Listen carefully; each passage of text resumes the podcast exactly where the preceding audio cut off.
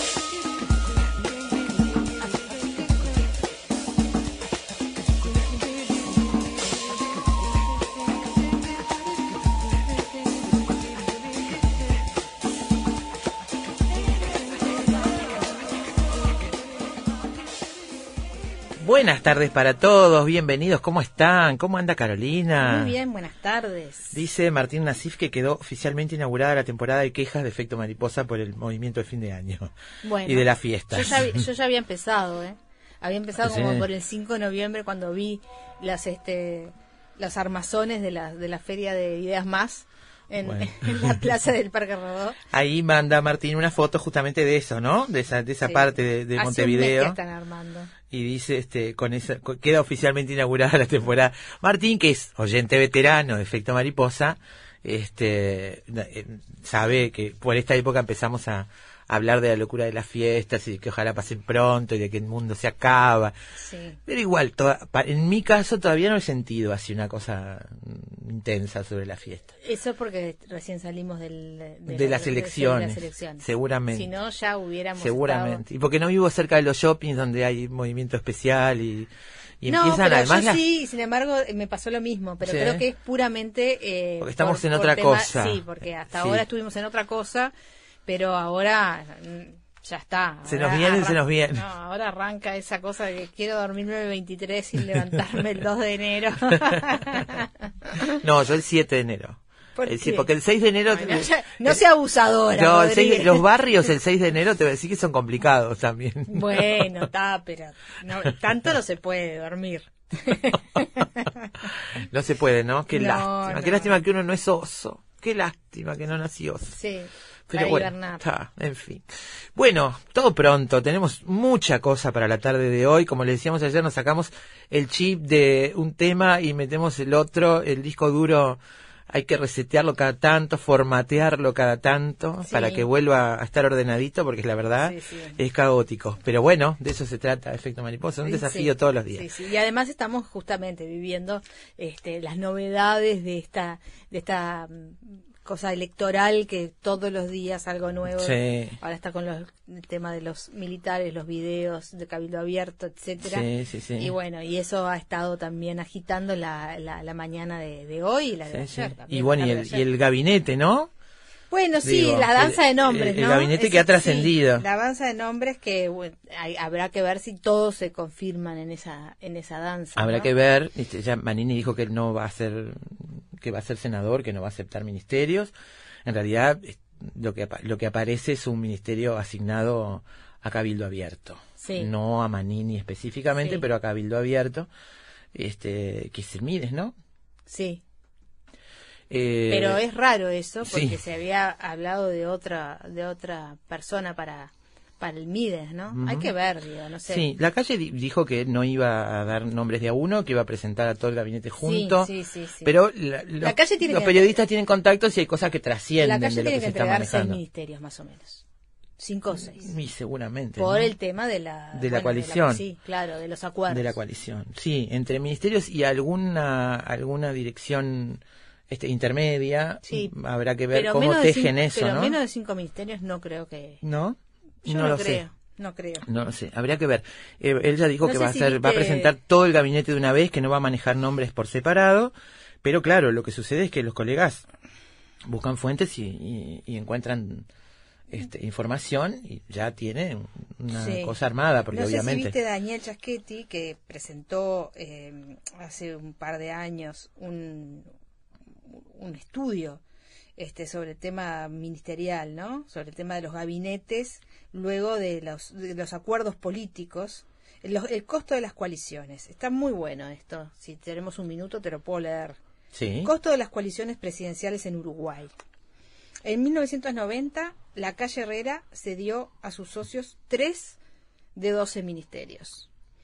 En 1995, eh, Sanguinetti cedió cuatro de 12 ministerios. En el 2000, Jorge Valle se dio 5 de 13 ministerios. Y entonces, la, mm. la, por eso se especula que en este caso de la calle Pou no puede ser menos de 5 cinco o seis. Claro, porque además es digo, la, la, la agrupación de partidos que se formó en esta ocasión diferente a las demás, no tiene antecedentes. No. Este, es, es, otro, es otro fenómeno muy diferente el que se dio esta vez y bueno, habrá que ver cómo eso se contempla y hasta qué punto eh, la calle Pou y el Partido Nacional en general están dispuestos a permanecer en esa negociación o a ir rompiendo cortando lazos, ¿no? Sí, Definitiva, teniendo ministerios a cargo es complicado ese manejo. Eh, le, le, recriminan a Chasquetti si, que si, está tirando bolazos y Chasquetti le dice, escribí este libro sobre coaliciones en América Latina, publicado en 2008, que incluye el análisis de 71 gobiernos de 12 países, como para tirar bolazos. la verdad, la verdad, uno podrá, uno podrá estar a favor o en contra, pero que tiene de dónde decir lo que dice. No, no, sí, sí, y lo, cuelga este, para los que, en, el Twitter para los que quieran acceder. Sí, eh, Chaschetti está, hace, en las elecciones pasadas, él fue muy crítico con las empresas encuestadoras. Estuvo en muchos lugares hablando de eso, incluido Efecto Mariposa, hablando sobre el rol que habían jugado las encuestadoras, cuando el Sordo González pidió disculpas, porque la ponderación había subestimado a la izquierda en el Uruguay. Mm. Y fue muy crítico. Esta vez está separando mucho las cosas y no está en la corriente que dice que las encuestas fallaron. Él sostiene que el cambio fue real en los últimos días, en las últimas horas, y que tiene que ver con los factores, el voto a voto sin lugar a dudas, algo del voto del, exterior, que no pesa tanto como en otras ocasiones, mm. pero sobre todo el efecto Manini. Y entonces, básicamente lo que dice Daniel Chaschetti es, eh, abrazando el barco, subiéndose al barco de que las encuestas se equivocaron, minimizamos el efecto Manini, que es de lo que hay que hablar, dice Chaschetti. Sí, este, y habla, habla de un relato, de construir un relato sobre las elecciones, cosa que me parece interesante, una mirada interesante. Uno podrá estar o no de acuerdo, pero pensar en cómo se construye un relato sobre el resultado electoral me parece un ejercicio muy sano y bueno de hacer. En el entorno de la calle eh, no tienen dudas de que el cambio se produjo en las 72 horas finales por temor a la actitud de Manini. Eh, de todas formas, yo, eh, sin desmerecer eso, que de ninguna manera, y lo dije hoy, ayer y anteayer, lo vengo diciendo, que fue, fue un impacto muy fuerte para, para, para toda la ciudadanía ese, ese video, creo que hay, hay responsabilidades compartidas digo, con el tema del resultado y me parece que en algún momento, quizás para la próxima elección, mm, va a haber un ojo más, mejor puesto en, el, en, en las encuestadoras. ¿no? Probablemente, habrá que ver. Yo creo que ellos mismos están modificando cosas, ¿no? Mm. Están ajustando cosas. Eh, pero bueno, todo eso se- será cuestión de. Además, nosotros so- solemos, los uruguayos, y creo que en todo el mundo pasa lo mismo. Se termina el fervor electoral y estos temas, el tema de encuestas, el tema de números, pasa a ser un tema secundario hasta que vuelve a ser Claro. tema este, Sí, de discusión, de la debate y de la- atención la- de todo el La mundo, elección ¿no? no está terminada, No, claro. porque en mayo tenemos nuevas elecciones. Sí, señora. Así que Ay. hay que estar atentos. Otra vez la pelota a la doña María, decimos nosotros que nos quejamos de lleno porque por suerte las tenemos. bueno, arrancamos que tenemos Arranquemos. mucha mucha sangre va a correr hoy Estamos acá, hablando ¿eh? mucho, che. Estamos muy Estamos conversadores. muy chach- dicharacheras. Muy conversadoras, Y demasiado. Demasiado. bueno, amigos, arrancamos con Pablo Bauta en los controles, el efecto mariposa de esta tarde. Aflojate un poco, encende la radio, no preguntes nada y disponete a escuchar durante dos horas algo realmente diferente.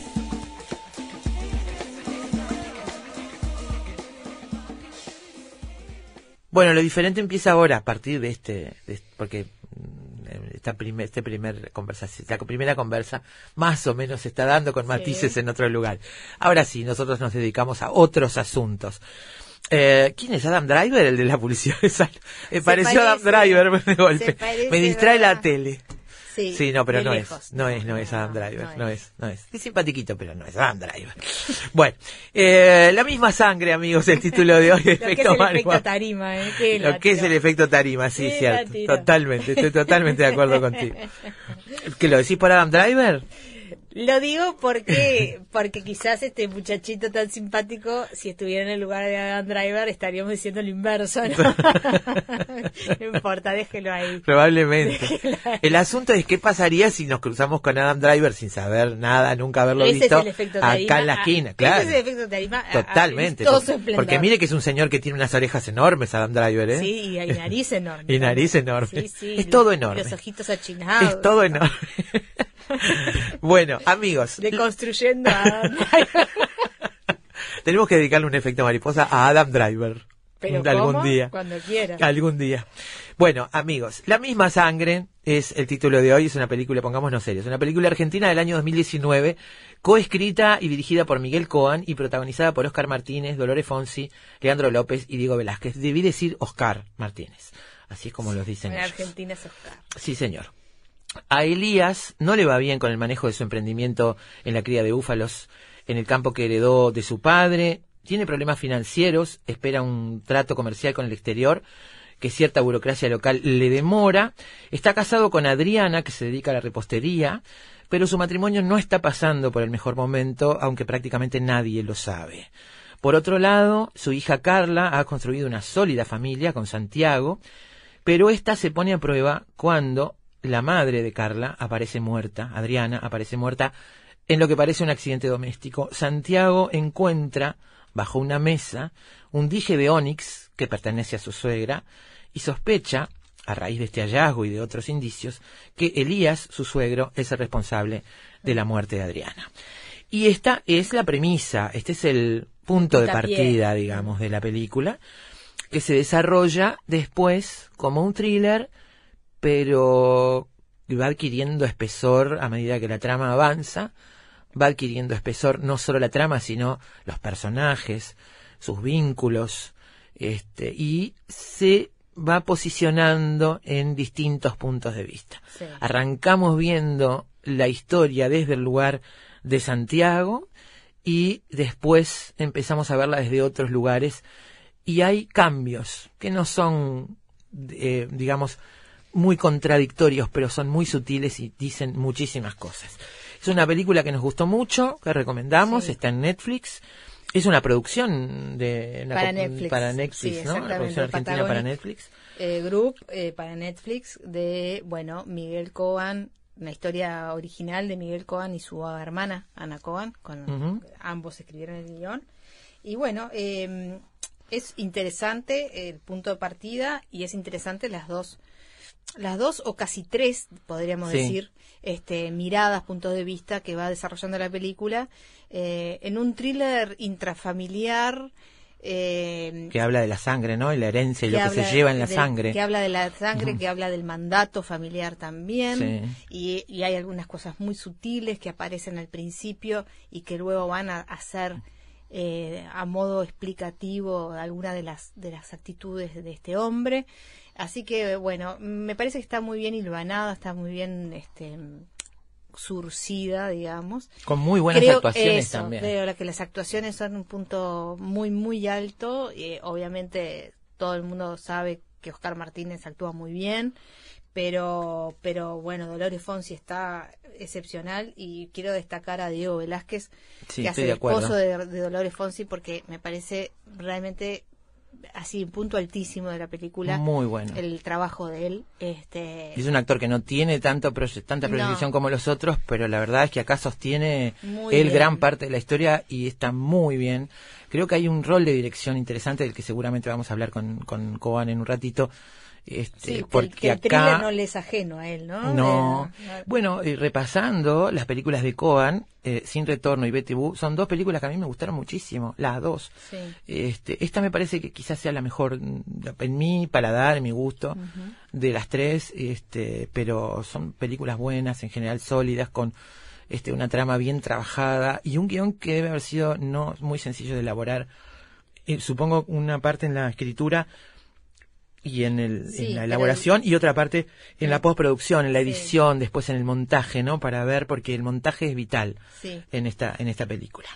Vamos a entrevistar a justamente a Miguel Cohen, el director de La misma sangre, eh, que además es guionista de la misma.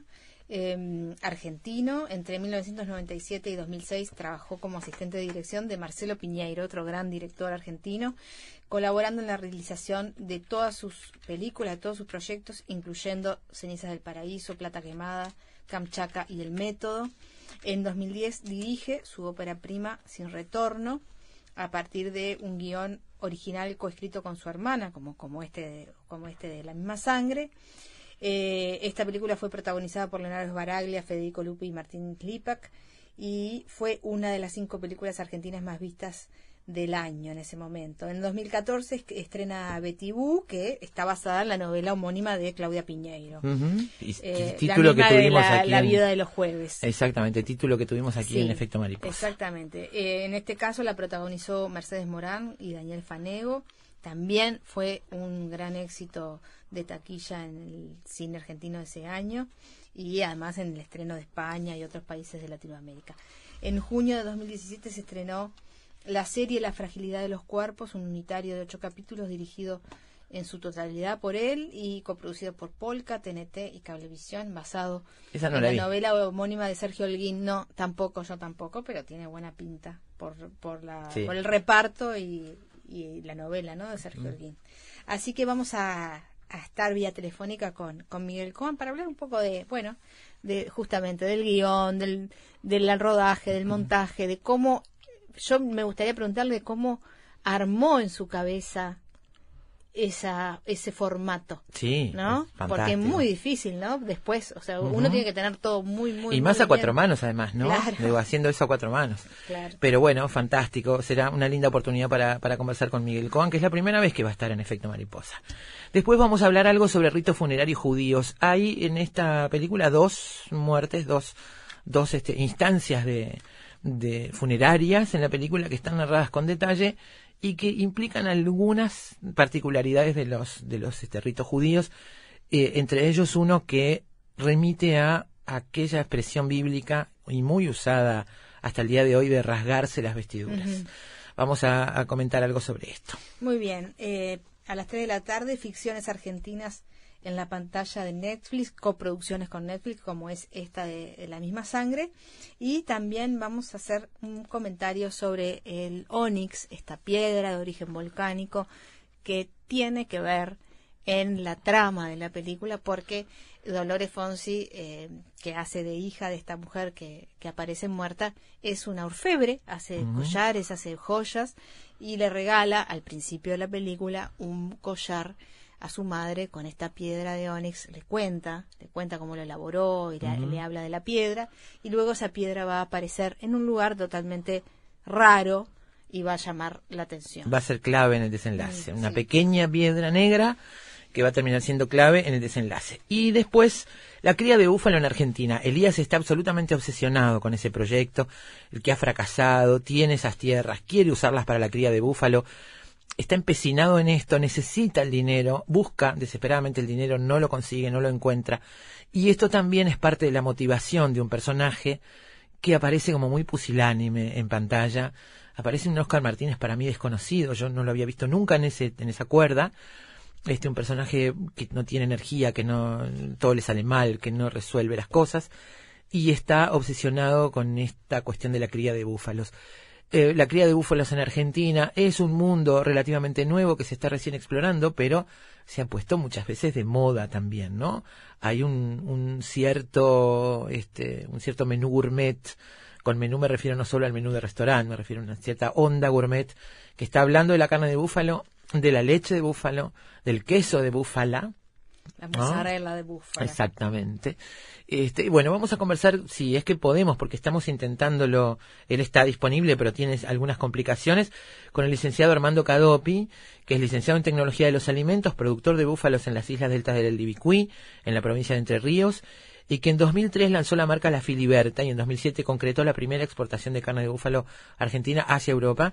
Este, también un empecinado, un hombre que este, se propuso eh, explorar este, este camino y ha logrado cosas muy importantes, entre ellas este, la separación de la carne de búfalo de la carne ovina, eh, bovina, perdón, este, como categoría en Argentina, lo que implica muchas cosas. Muy bien. Así que será un gusto si es que logramos esta tarde conversar con el licenciado Armando Cadopi. Estoy averiguando y no se vende la carne de búfala en Uruguay. No se vende y en después Uruguay. le vamos a contar algo más. Pero sí hay un personaje artiguense que es el Hernandarias de los búfalos en Uruguay. Es la familia, la familia. La sí, familia. Exactamente. La familia que se conoce de antes por otras cosas. Por otras. Hemos descubierto cosas interesantes. Quédense con nosotros y se van a enterar. Se van a enterar de la parte intrusos de efecto mariposa.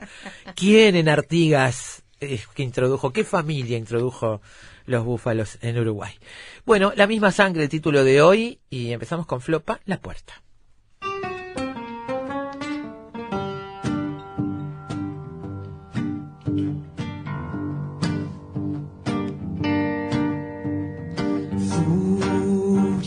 Los ojos que no saben comprender lo que han visto.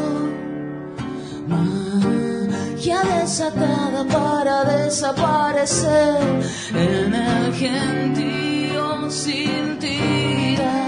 La piedra trágica que es visual mira,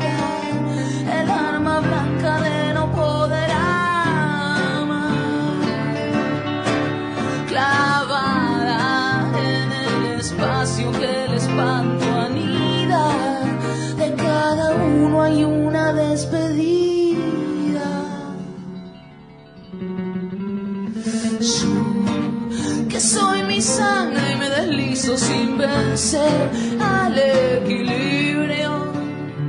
Hoy no puedo dar lo que no soy y lo que no sería sin partir el brazo vengo a retorcer la lengua, por larga no hay sinceridad querida. La puerta, una de esas que no hay que cruzar para saber lo que hay detrás.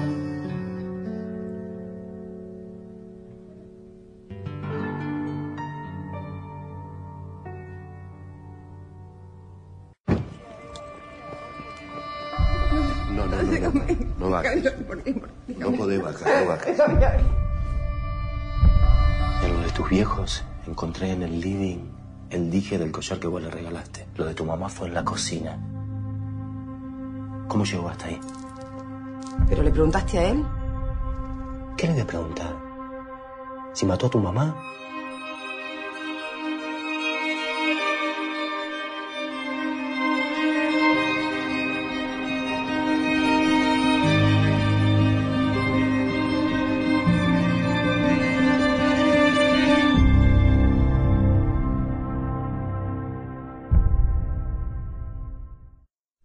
Le damos la bienvenida a Miguel Coan, director, guionista, co-guionista de La misma sangre, una película de producción argentina para Netflix, está disponible en Netflix y que nosotros ya dijimos que, que recomendamos mucho. Tengo un mensaje de Gustavo Pereira, eh, oyente, que dice, me gustó la película, le encontré algo netiano, muy rioplatense, bien planteadas las miserias humanas, bien actuada, buena película.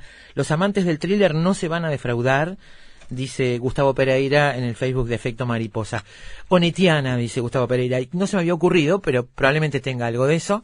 Esta película que va armando capa sobre capa una especie de puzzle con miradas distintas sobre el mismo asunto, hecho de manera muy sutil y que la verdad nos gustó muchísimo. Estamos en diálogo con Miguel Coan, este, director, co-guionista de, eh, de La misma sangre y responsable además de Sin Retorno o Betty Boo este, películas que hemos estado aquí comentando y que recordamos haber incluso trabajado con ellas para Efecto Mariposa. Miguel, buenas tardes, bienvenido, ¿cómo estás? Hola, ¿qué tal? Hola, bienvenido. Muchas gracias. ¿eh? Gracias a ustedes. Nos hemos olvidado de mencionar, Carolina, Miguel, que hay una, una pequeña aparición al final del uruguayo Roberto Suárez. Sí. Este, y hubo rodaje en Uruguay también, Sí, quería preguntarte eso antes de empezar a hablar de la película en sí misma. Contanos por qué rodaje en Uruguay, cómo es el vínculo de Uruguay con esta película. Eh, bueno, en principio es una coproducción con Uruguay y con Chile.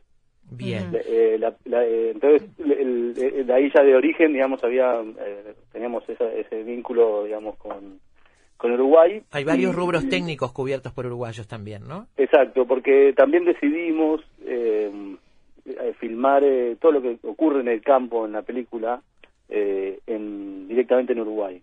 nos era realmente lo ¿Tanto el principio como el final?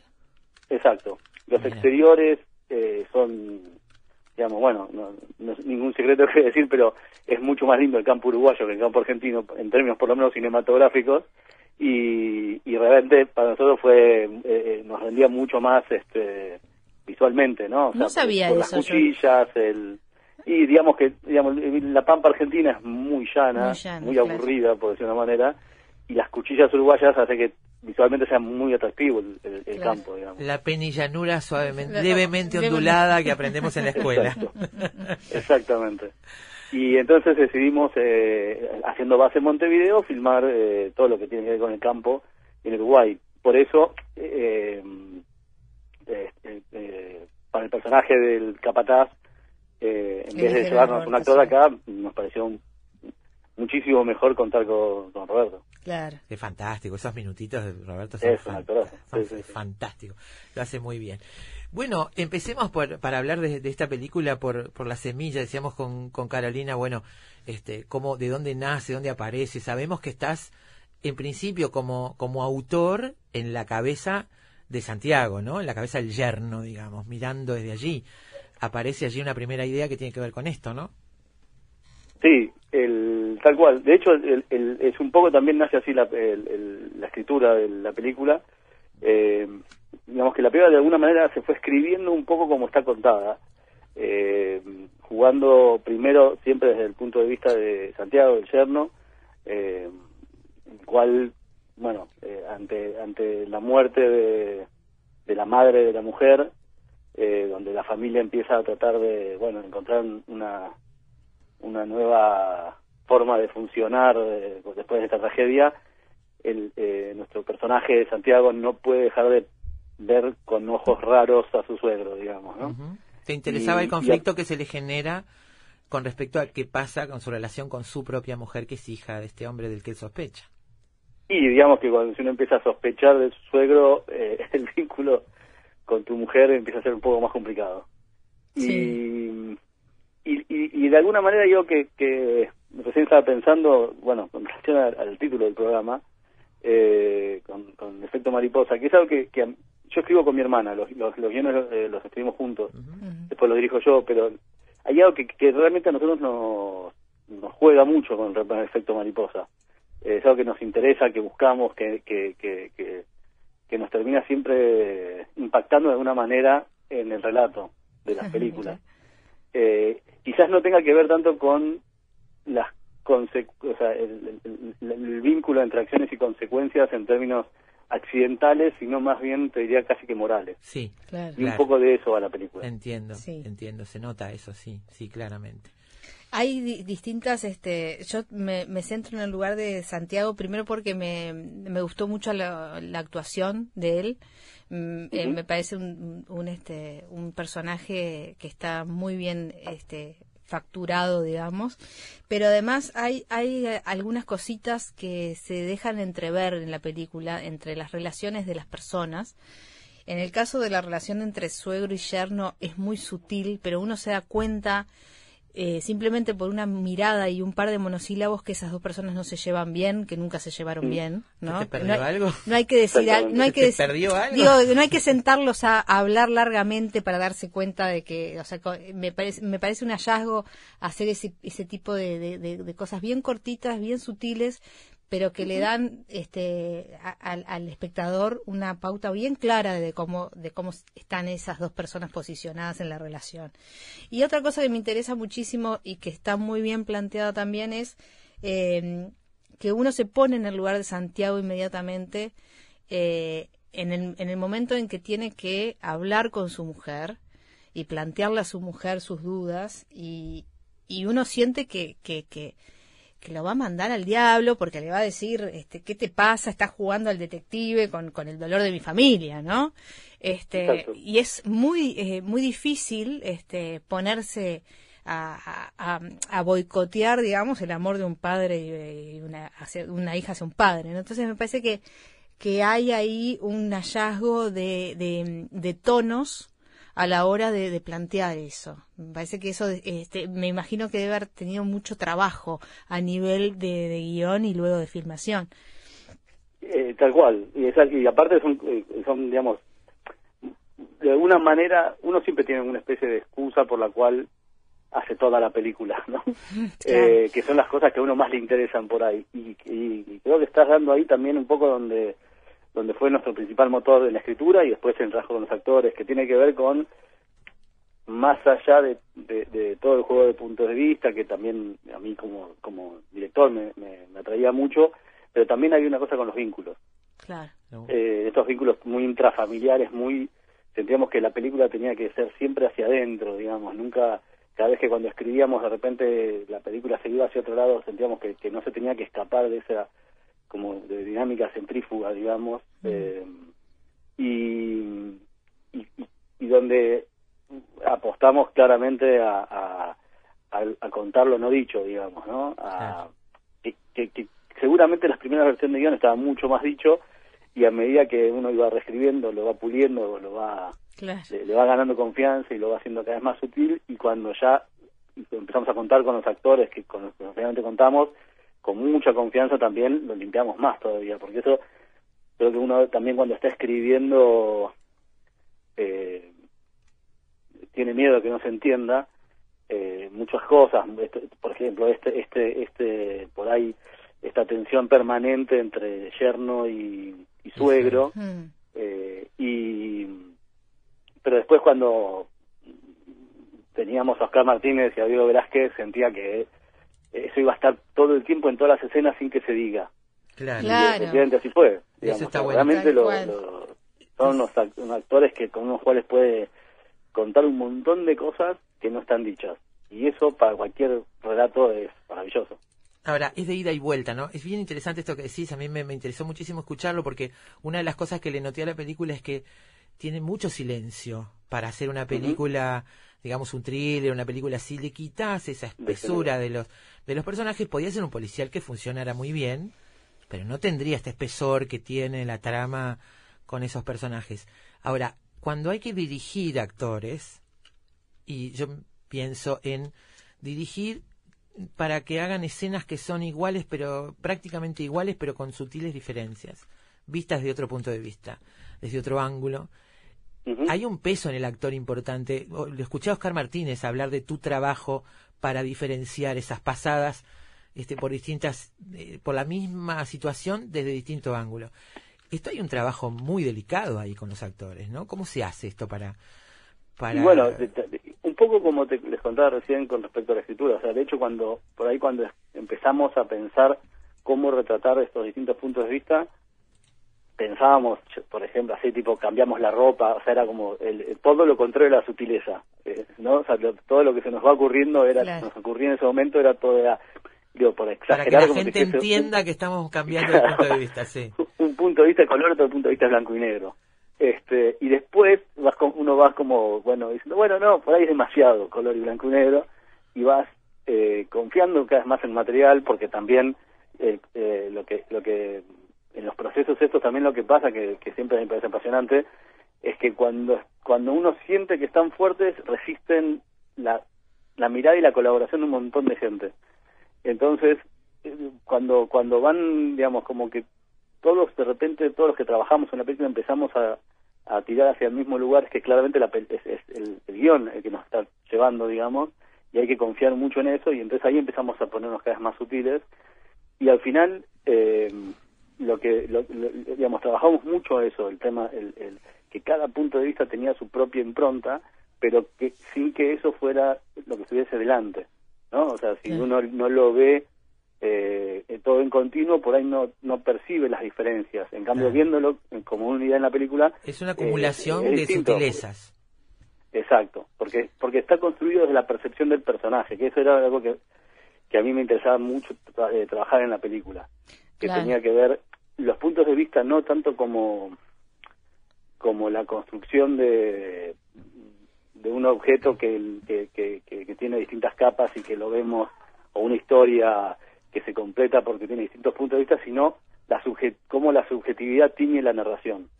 Ahora, Dolores Fonsi decía eh, en una entrevista que recién cuando vio la película se dio cuenta que vos habías estado todo el tiempo editando en tu cabeza la película, porque ella ponía el ejemplo de, la escena cuando está cuando está tomando un café con, con, el marido y que hay un diálogo ahí, etcétera, y entonces decía, oh, le hicimos nueve veces el plano del café y decía otra vez el plano del café y, claro y que recién este cuando ve la película se da cuenta de que era lo que vos estabas haciendo. Eso no se le dice a los actores, o sea, no no es una cosa que se comparte con los actores a la hora de filmar. Yo, yo sí, yo, les, les cuento todo, digamos. No, hay, hay, directores que trabajan un poco con ocultando información que el personaje de repente no tiene por qué saber. Eh, pero yo, yo no, no, me, no me sale eso, termino contándoles todo, pero sí es verdad que hay, hay algunas escenas, por ejemplo, esta que, el ejemplo que pone Dolores, y otra también que Oscar le era una escena, de las primeras escenas que filmamos, este, donde Oscar tuvo que decir la misma frase 52 veces y no podía creer lo que, digamos, por qué tenía que decirla tantas veces. Eh, y una frase que era absolutamente inocua, digamos, no Banal. para él, o sea, no, era que era claro, no estaba diciendo algo importante, pero que tenía que ver que son, hay como unas tres o cuatro escenas en toda la película que son las que que, vuelven a contarse de distinto, desde de, tres ángulos casi. Claro. Y, y la entonación es fundamental ahí. y, cambia, claro, y cambiaba un poco el tono y sobre todo cambiaba la cámara, o sea, la cámara estaba en un lado, o sea, se, narraba todo desde un lugar y después se volvía a narrar desde otro lugar y después de otro lugar. Y, y de repente para ellos mm, por ahí no percibían, por ejemplo, la diferencia que de lo que ellos hacían, pero ellos tampoco estaban Claro. En ese caso, por ejemplo, persiguiendo que el otro actor sí por ahí estaba haciendo algo distinto. Porque hay cosas que quedan fuera de campo, que después vos las retomás, las resolvés en, en, la otra perspectiva, quizás.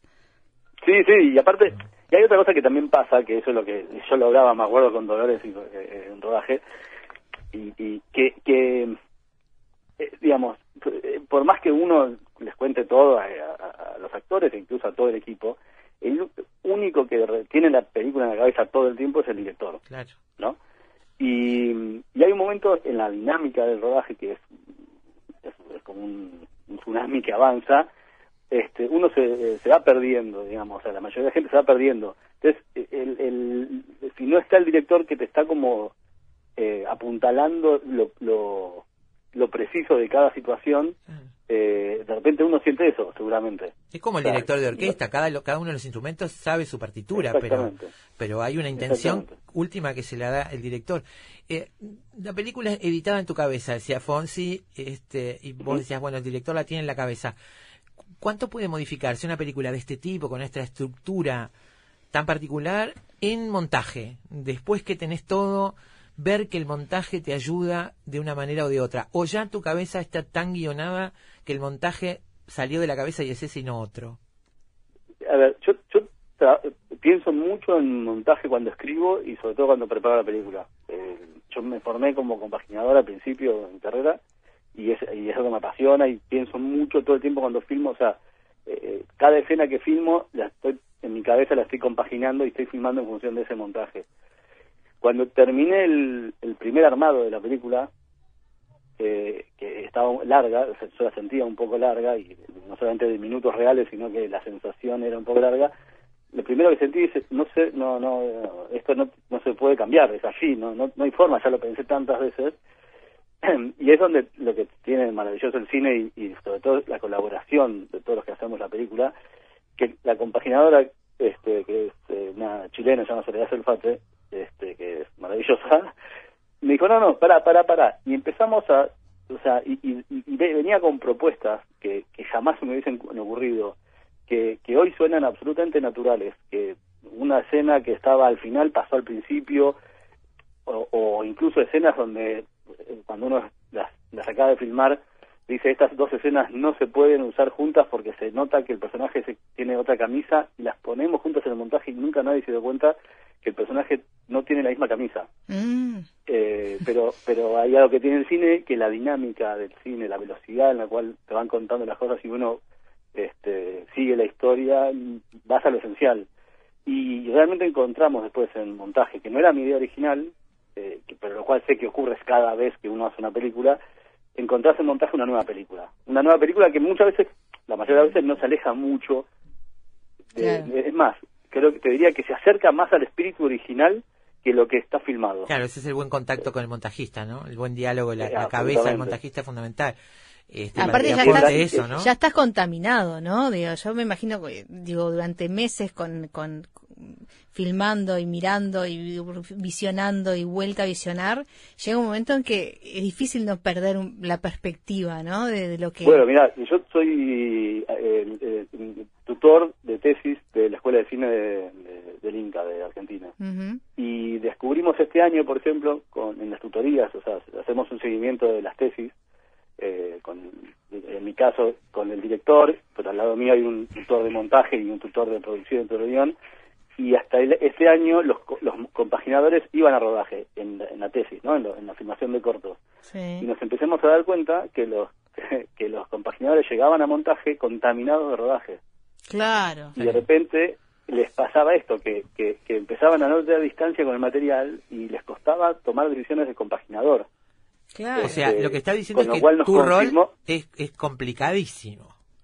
Pero vos tenés una no, pero, pero vos tenés una compaginadora que te puede este, despejar esas brisnas que, que están ahí sobrando, ¿no?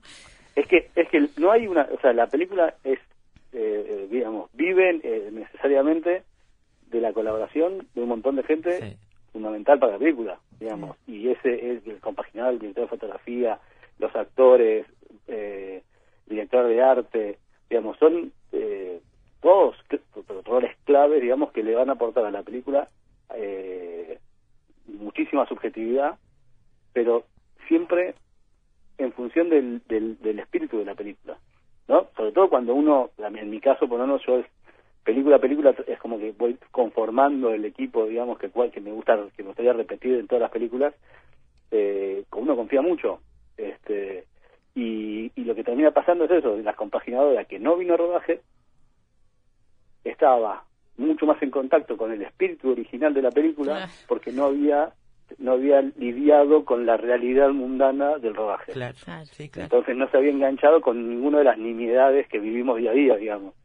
Este, y ella sabía qué cosas funcionaban y qué cosas no, y qué cosas podrían funcionar mejor en otro lugar, y qué cosas no hacía falta reforzar, de, subrayar, digamos. y, en, una este, película como esta, la economía de las yo vuelvo a lo de la economía de las escenas y la economía de los diálogos o de las explicaciones, porque me parece que en, en películas como esta, y en el caso de tu película creo que funciona muy bien, es muy importante esa economía.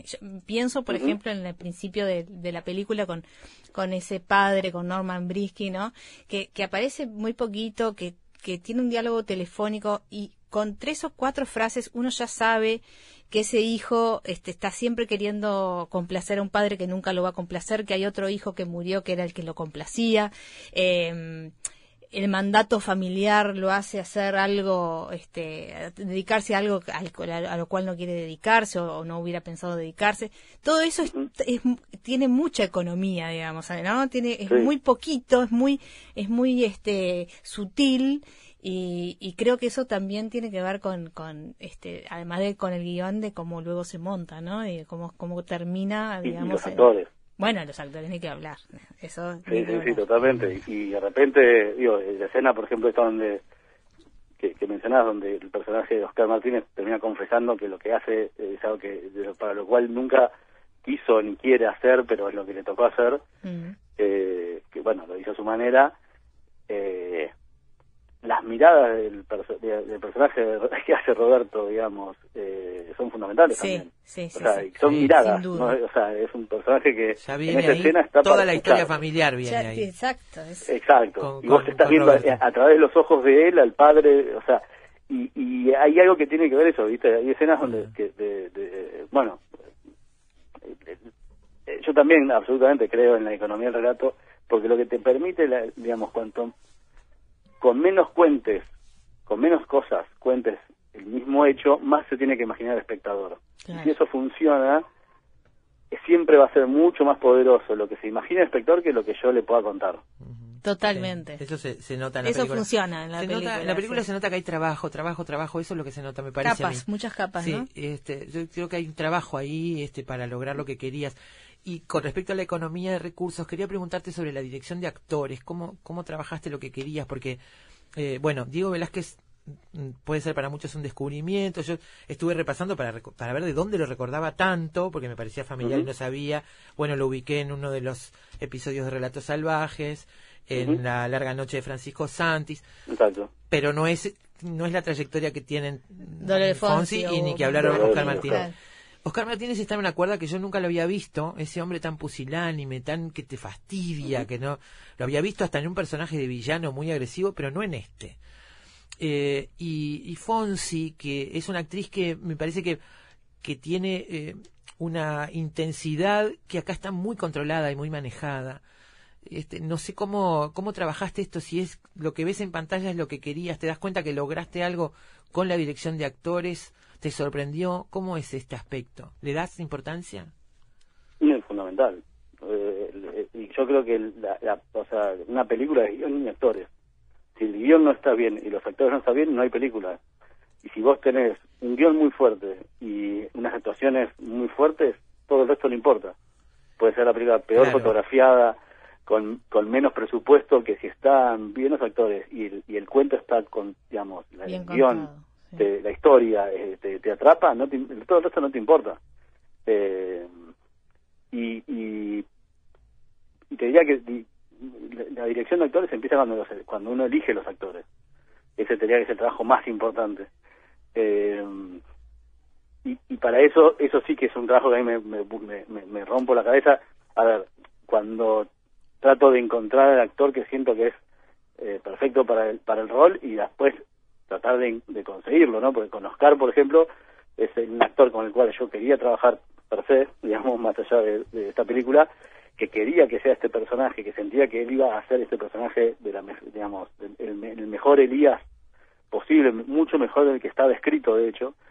Eh, pero no es fácil, porque es Oscar Martínez, y hay que no solamente hay que convencerlo, sino que aparte hay que adecuarse a su agenda. Y bueno, conseguimos las dos cosas, digamos, o sea, conseguimos convencerlo con el guion, básicamente, y después tuvimos que adecuarnos a, sus tiempos.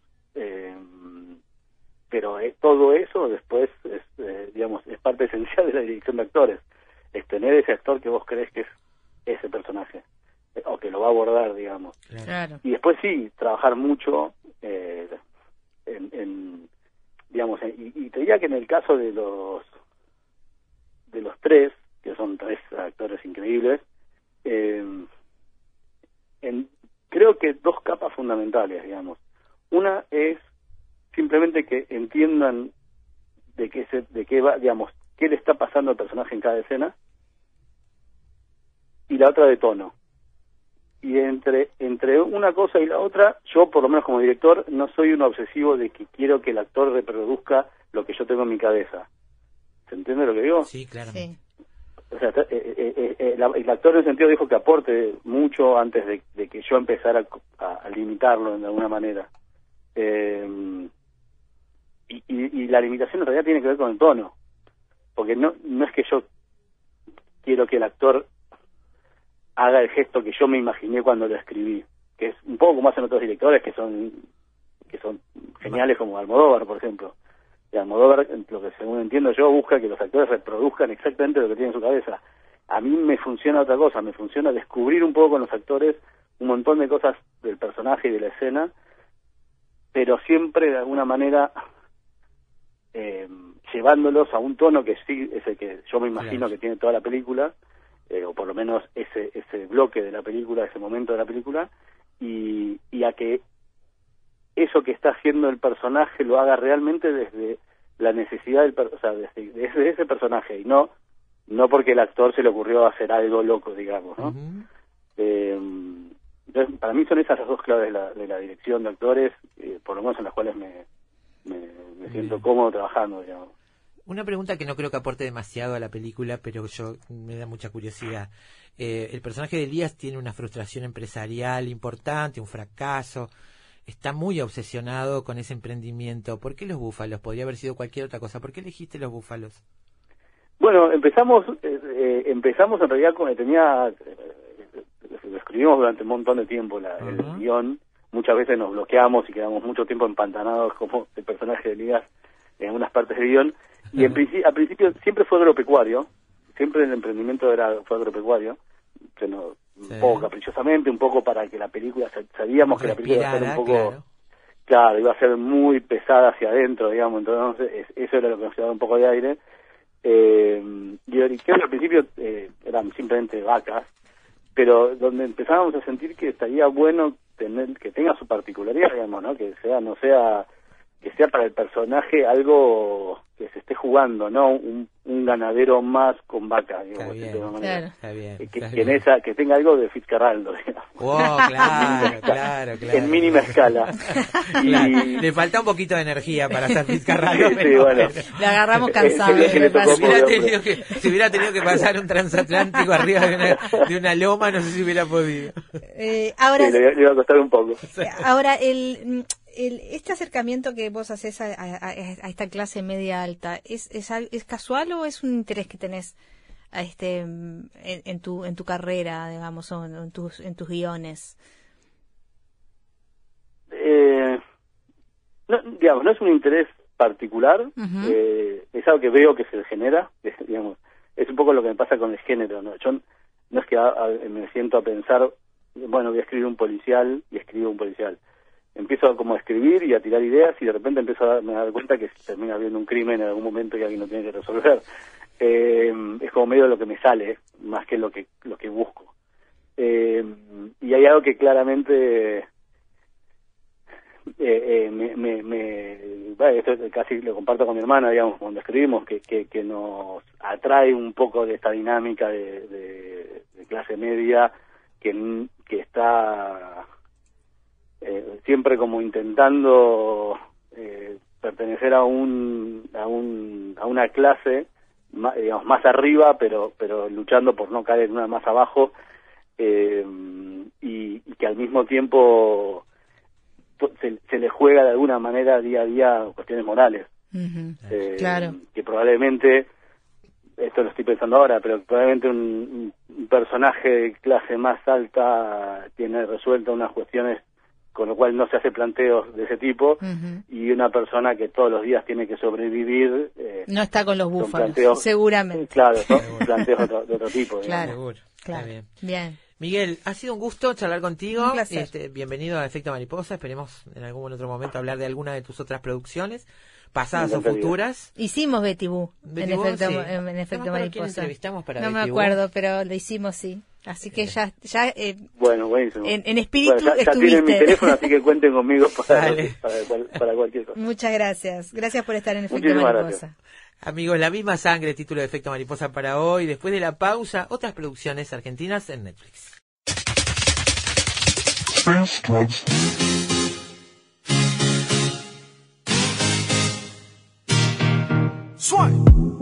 You say I'm addicted to this life I live. I done did some things I know you can't forgive.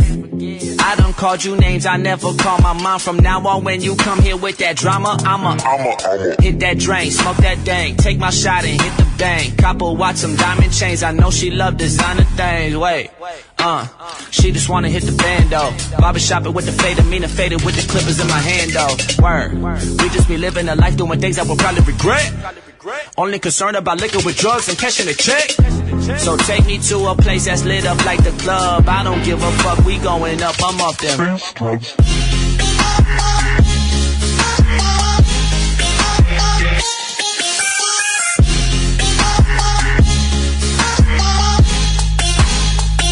We going up, I'm off them.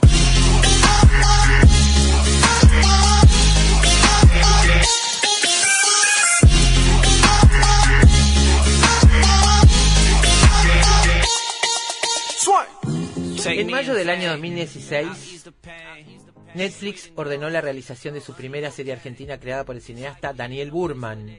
Se llama EDA, con H entre la D y la E, y sigue la historia de una visionaria diseñadora de modas, que es Juana Viale, y su poco convencional modelo Teo.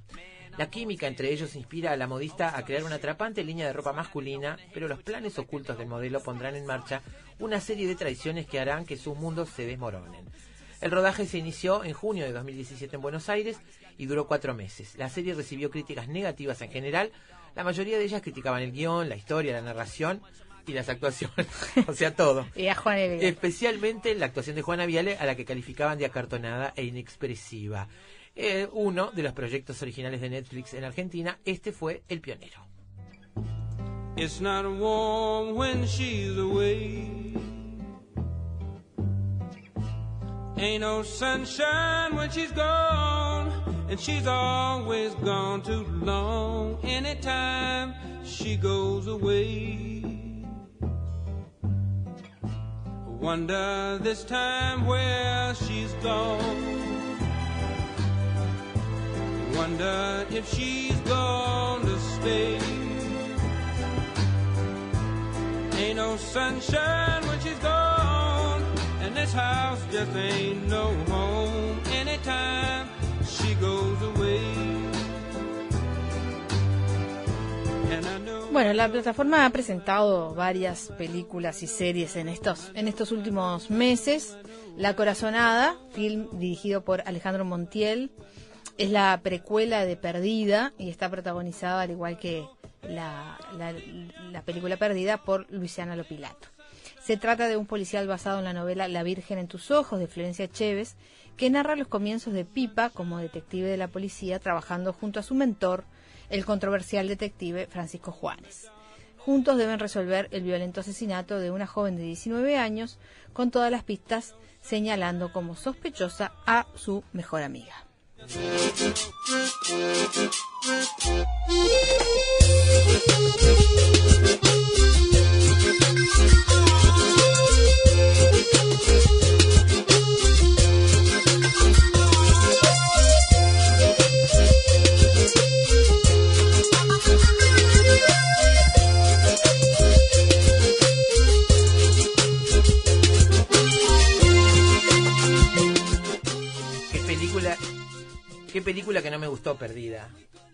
Nada. yo ni la vi. No, nada, nada. No, ni nada, la vi, nada, nada, ni me gasto.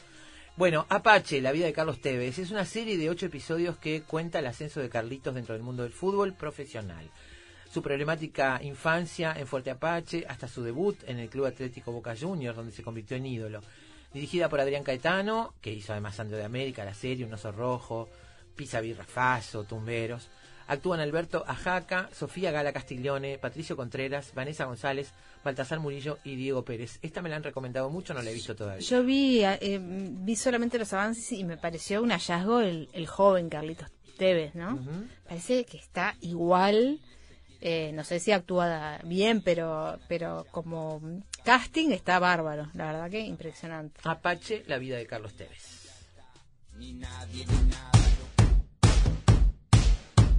Summer after high school when we first met. We make out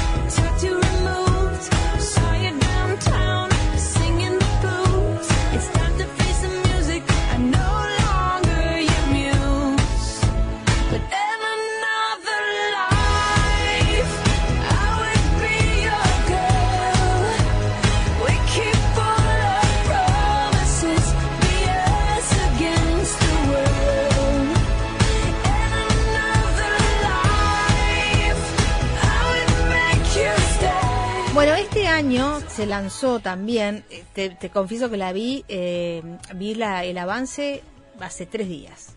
No hay tiempo para la vergüenza, una docuserie de seis episodios que sigue la vida y obra del provocador diseñador de moda e influencer Santiago Artemis, un argentino que yo no conocía Tampoco. y que me llama muchísimo la atención, toda su, su forma exterior y cómo habla y las cosas que dice. Después de trabajar para celebridades de la talla de Katy Perry, Britney Spears y Lana del Rey, por nombrar solo algunas, este joven nacido en Ushuaia, del que se debe haber ido rápidamente, porque imagínate que va a ser una persona como él en Ushuaia, llega a Netflix con esta tira que, según eh, la reseña oficial, sigue el día a día del diseñador de alta costura, Santiago Artemis, quien enfrenta un gran desafío con solo 27 años. Crear una nueva colección que genere ruido, entusiasmo y lo posicione como la voz de la generación millennial. No hay tiempo para la vergüenza. You know, they use the, the telephone. Jeez.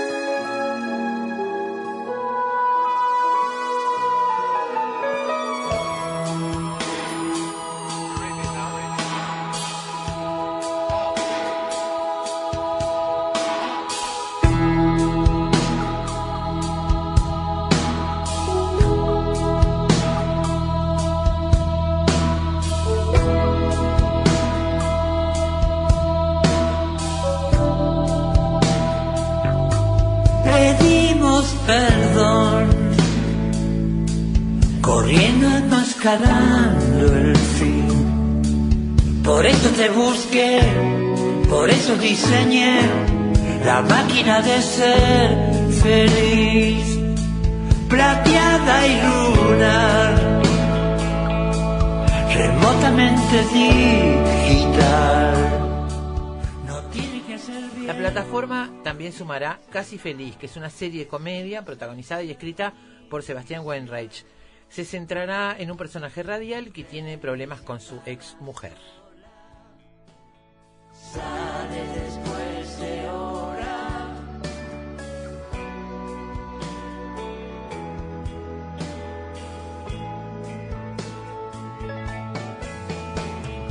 Hay tanta gente sola, hoy tanta gente llora.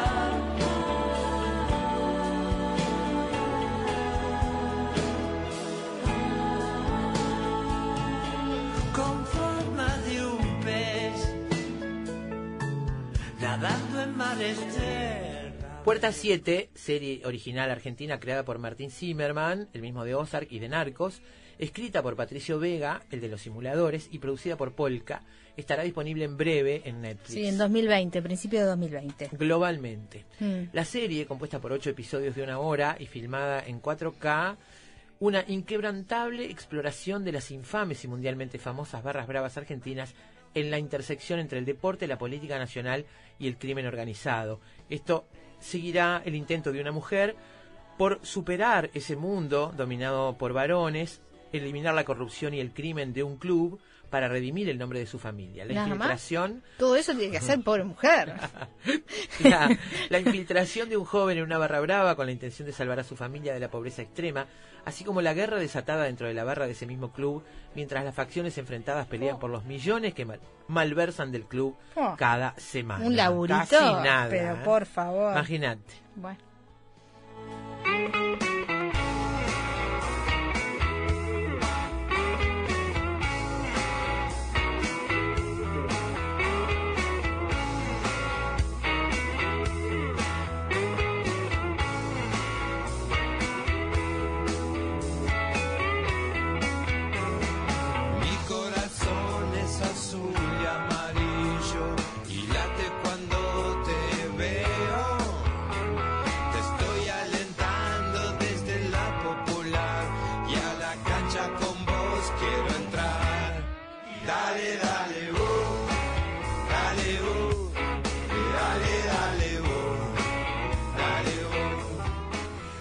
Dale vos. Dale vos. Boca Hablando de Ju- barras bravas. Sí, Boca Juniors, la pretemporada. Estamos hablando de un documental dedicado al, al equipo azul y amarillo, con cuatro capítulos que nos muestran las internas del equipo, al, nos muestran lo que quieren. Los dueños del club. Estoy mala hoy, estoy perversa. Venenosa, Estoy venenosa. venenosa. Bueno, nos muestra las internas del equipo al prepararse para el inicio de la nueva temporada de fútbol, explicando la relación de los jugadores con el equipo técnico, con sus familias y cómo se ve afectada la vida de los integrantes del club por su trabajo en el día a día. Un, un trabajo insalubre, Daina. Ya Sí. sabés, ¿no? Totalmente. El litro de leche después de la jornada. La Totalmente. primera imagen que dispara Boca Juniors confidencial es poderosa. Bueno, obviamente la bombonera. Eh, desde arriba, una caja de bombones rebosante. Vértigo, me imagino.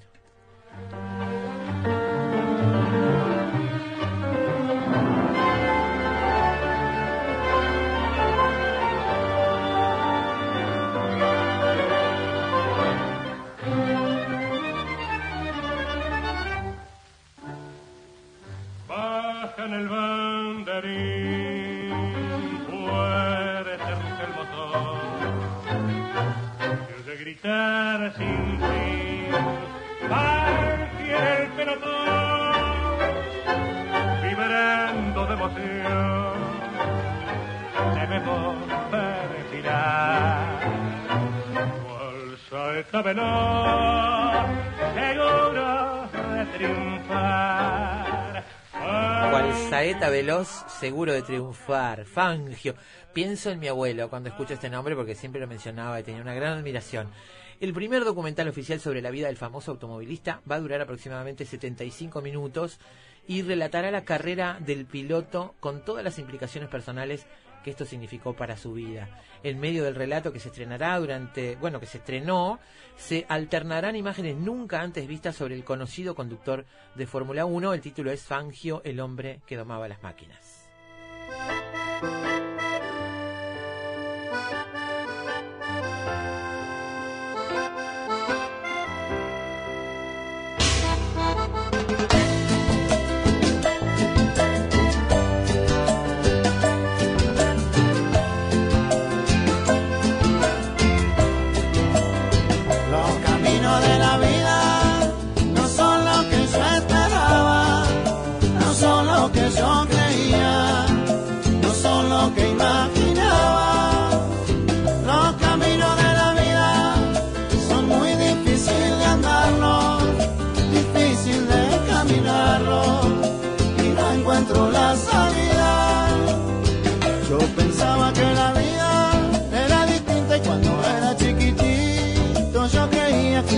Cosas eran fácil como ayer, que mi madre preocupaba. Bueno, algún repaso por producciones argentinas que están disponibles en la plataforma Netflix. O que estarán próximamente. Sí, señora. La pausa y luego la cría de búfalos. Vamos a ver si, si logramos la cría de búfalos ahora o tenemos que esperar un poquito, que es lo que estamos esperando. Pero bueno, de eso nos vamos a ocupar. Estamos descubriendo muchas cosas esta tarde. ¿eh? Muy bien.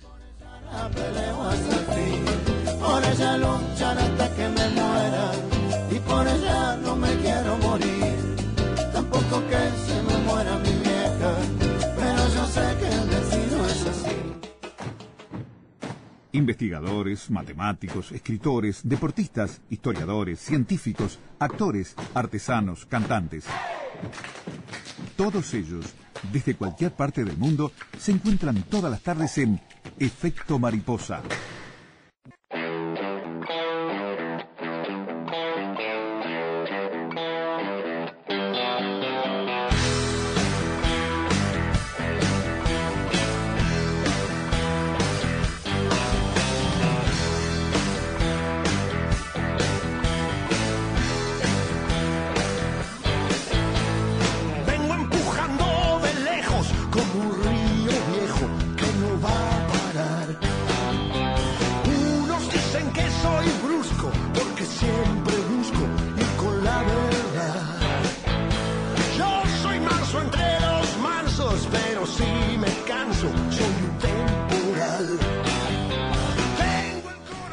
Sé si Armando Cadopi en Argentina habrá visto la película La misma sangre. Pero si la vio, recordará, seguramente le habrá llamado la atención que el personaje que representa a Oscar Martínez está obsesionado con emprender la cría de búfalos. Exactamente. En un terreno, en unas tierras familiares. Necesita un, un empujoncito de un, em- un emprendimiento belga que no llega, eh, que, que- La burocracia lo mata, ¿no? y él está muy, muy urgido porque ese negocio salga. Exactamente, muy obsesionado con eso. Es parte además de su, como decíamos con, con Carolina y con el director Miguel Cohen, de su deseo también de, de ser un triunfador en algún momento en su familia, un hombre que ha sido este, dejado de lado. Bueno, el asunto es que está muy obsesionado con esto. En la película no lo logra, pero en la película de la vida real Armando Cadopi parece que con esfuerzo Le lo fue logró. mucho mejor. Le fue mejor a pesar de que las pasó bravas. Armando es productor de búfalos en las islas del Delta del Ibicuí, en Entre Ríos, es un emprendedor del sector agropecuario que se abrió camino frente a la adversidad del terreno en una historia personal complicada. Nació en el 74 en Buenos Aires, trabajó como asistente del director Marcelo Piñeiro, colaborando en la realización de todos sus proyectos, incluyendo Cenizas del Paraíso. Perdón. No, ese es Miguel Cohen. Ay, perdón, estoy... de- Yo digo, pero ¿qué estoy leyendo? Pensaba yo. Estoy total, perdónenme. estoy podría haber pasado, dormido. podría haber pasado. Podría pero- haber pasado, ¿por qué no? Armando Cadopi, perdón Armando, licenciado en Tecnología de los Alimentos, productor de búfalos en las islas del Delta del Ibicuí, en la provincia de Entre Ríos, lanzó la marca La Filiberta en 2003 y en 2007 concretó la primera exportación de carne de búfalo hacia Europa. Perdón, Armando Cadopi, y bienvenido y muchas gracias. Sabemos que estás además en un día complejo. Muchas gracias por venir, ¿eh? Buenas tardes a ustedes, buenas tardes a la audiencia y, y gracias por, por el llamado. Ya estabas pensando, me pusieron a trabajar en cine. y- De- de- es una vida que no, que, no- que no me acordaba y que de repente... En una vida paralela. Esto es una locura, mil disculpas. La radio es, es capaz de todo. La Nosotras magia. sobre todo. Armando, ¿cómo empezó esta historia? Este, ¿por, por qué te interesaban los búfalos y por qué producirlos en Argentina? Mirá, esa misma pregunta me la hizo Miguel cuando y otro amigo, eh, cuando Walter Ripple, cuando empezaron a pensar la película esa, eh, La misma sangre. Y como bien decís, yo soy licenciado en alimentos. Cuando arranqué tenía. ¿Ves cómo 24 tenías que ver con el cine? Tenías que ver con la película. No estaba tan equivocado. No sabíamos que habías tenido una, una, una consulta de Miguel Coan. Sí, vinieron al campo y todo. La idea era los búfalos, algo distinto, pensaron ellos. No se dio en el Delta, les gustó más las tierras uruguayas para ir a filmar, por eso terminaron filmando ahí en, en vuestro bello país. Sí. Pero digamos, los búfalos y la frustración, eh, ¿Van juntos? y vienen de lo que fueron nuestros. Sí, en mi vida no tengo ningún drama familiar, no maté a nadie. Los belgas estuvieron no, a tiempo. no, eh, claro. No, te, mira, te soy sincera, los primeros suizos no llegaron a tiempo, justamente por, por, por la burocracia administrativa argentina. Y, pero bueno, la- el tema nació pues joven, con ganas de hacer las cosas distintas, de ver un mundo distinto, de pensar que venían cosas distintas, de decir que Argentina tenía que dejar de vender carne como commodity y generar valor agregado, eh, pensar en cómo se trabajan los vinos argentinos o como ustedes los están trabajando hoy en Uruguay, con haciendo referencia al lugar donde está producido, Sí. cómo está producido, La trazabilidad. contando una historia, contando una historia atrás del producto, que todo valor que el consumidor 20 años atrás empezaba a demandar y que hoy demanda prácticamente en casi mu- mucho más que antes porque busca alimentos distintos hoy, ¿sí? Entonces, nació de ahí, nació de, yo tengo una historia familiar de un abuelo, mío ya tenía campo en la isla, mi padre ingeniero agrónomo loco por el delta, entonces ahí lo transpiro, lo, tengo en la sangre, y la idea de tratar de hacer algo distinto, algo nuevo, ayudar a las comunidades de la isla muy sufridas, eh, nada, gané un concurso de innovación tecnológica en, el Ministerio de Ciencia y Tecnología en Buenos Aires, gané un subsidio no reintegrable y salté al desafío de de, de, de- de hacer carne búfalo en el delta, demostrar que era compatible con el ecosistema de la humedad del delta y ayudar esa zona. Terrenos Y- eh, que se anegaban, terrenos anegados en el delta. Que, que, se- que, digamos, te- eran aptos para la cría de estos animales. Eh, No sabemos mucho. Mirá, Estamos aprendiendo que- el- ahora sobre los búfalos. El delta es parte de lo- del humedal más importante de Argentina. El humedal son regiones que tienen subacuáticas, digamos, que tienen agua permanentemente o casi permanentemente, no, no a nivel como un río, pero digamos que tienen agua y pasto. Y son lo- las regiones, son el segundo ecosistema en importancia en, Hola. Hola. Ay, no me Se digas que se cortó. cortó la llamada. Bueno, vamos a ver si lo, si lo reintentamos, si lo intentamos de nuevo. Este, qué fantástico, la verdad que para nosotros es una sorpresa. Yo no tenía idea. Qué gracioso que justo Lo- empezaste hablando, mencionando la película de- y que él dice, bueno, bueno, cuando Miguel me, me llamó para... no, lo que Gaby buscó, este, alguien, un interlocutor para hablar de, de los búfalos. La, las alternativas que tuvimos, la confirmación recién ahora de que era justamente con Armando, porque teníamos algún otro Eh, este, po- candidato sí. porque Armando tenía problemas. Todo eso conspiró y para mí fue realmente una sorpresa que tuviera vínculos con, Y con la justamente película. llamamos al consultor de, de- de la, de la, de- de del la director. película. Increíble. Eh, bueno, estabas hablando, Armando, de los humedales, de las características de los humedales. Yo te decía, es un terreno apto para la cría de búfalos este, en el mundo, no apto para muchas otras cosas acá. Est- Este es el camino, digamos, que hay que seguir, el razonamiento que hay que seguir. Mira, lo que yo creo y lo que me impulsó, y, y hoy, 20 años después, estoy totalmente convencido, es que eh, no se puede producir cualquier cosa en cualquier lugar, sino que hoy, hoy no es que tenemos que decir, bueno, vamos a producir vacas en cualquier lugar, soja en cualquier lugar, sino que hay que mirar lo que son los, ecosistemas, la biodiversidad donde están, hay que mantenerlos, ayudarlos a preservarlos por una cuestión de medio ambiente, de, de cuidar el mundo donde estamos, y en vez de forzar las situaciones, o que se puede ser contaminando o transformando, digamos, los ambientes, hay que pensar qué aptitud tienen. Cada lugar para tratar de producir la producción más idónea, más amigable con el medio ambiente y más eficiente en producción de kilos, ¿sí? Entonces, de ahí fue mi idea, yo, digamos, no era partidario de hacer soja, era partidario de hacer algo distinto, estudié todas las alternativas productivas que había en venta, me pareció que el búfalo era la más compatible. Y, y bueno, de repente nosotros dijimos, bueno, vamos a hacer búfalo.